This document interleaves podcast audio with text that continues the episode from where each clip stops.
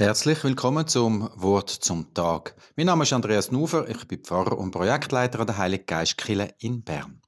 Heute ist der zweite Weihnachtstag. Er ist am Stephanus, am Stephan gewidmet, darum heißt er ja auch Stephanstag. Der Stephan wird beschrieben als Diakon in einer der ersten Gemeinden.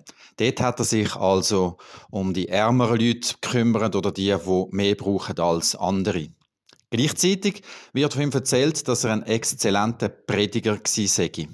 Allerdings ist das einmal der eine ganz, ganz in falschen Hals gekommen und er ist gesteinigt worden. Er hat sein Leben verloren wegen einem Urteil von der Bevölkerung. Er ist einer der ersten Märtyrer der Christenheit. Der Stefan steht vielleicht an dem Tag fürs Durchheben. Er hat durchgegeben bis am Schluss, ist zu sich, zu seiner Botschaft gestanden. Durchheben, das ist auch an der Weihnacht nicht immer so einfach. Man kann vieles aufgeben, auch am Schluss vom Jahr. Aber vielleicht äh, ist heute schon die erste Möglichkeit, ins neue Jahr zu schauen und sich über zu überlegen, wo man dranbleiben will, was man jetzt nicht so schnell aufgibt.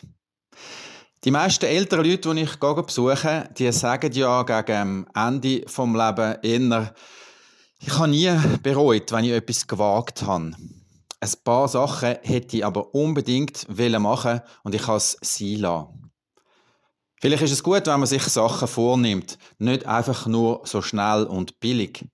Vielleicht ist es gut, wenn man Pläne macht, wenn man noch etwas mehr will und dranbleibt zu schnell aufgeben, bereut man vielleicht auch zu schnell. Natürlich, ein paar Sachen darf man immer loslassen. Gerade so am Schluss, im Jahr vom Jahr, gerade in diesen Tagen, wo viele könnte heim sein, ausspannen und vielleicht auch noch mal ein bisschen zurückschauen, wie dann das 2023 im Persönlichen war.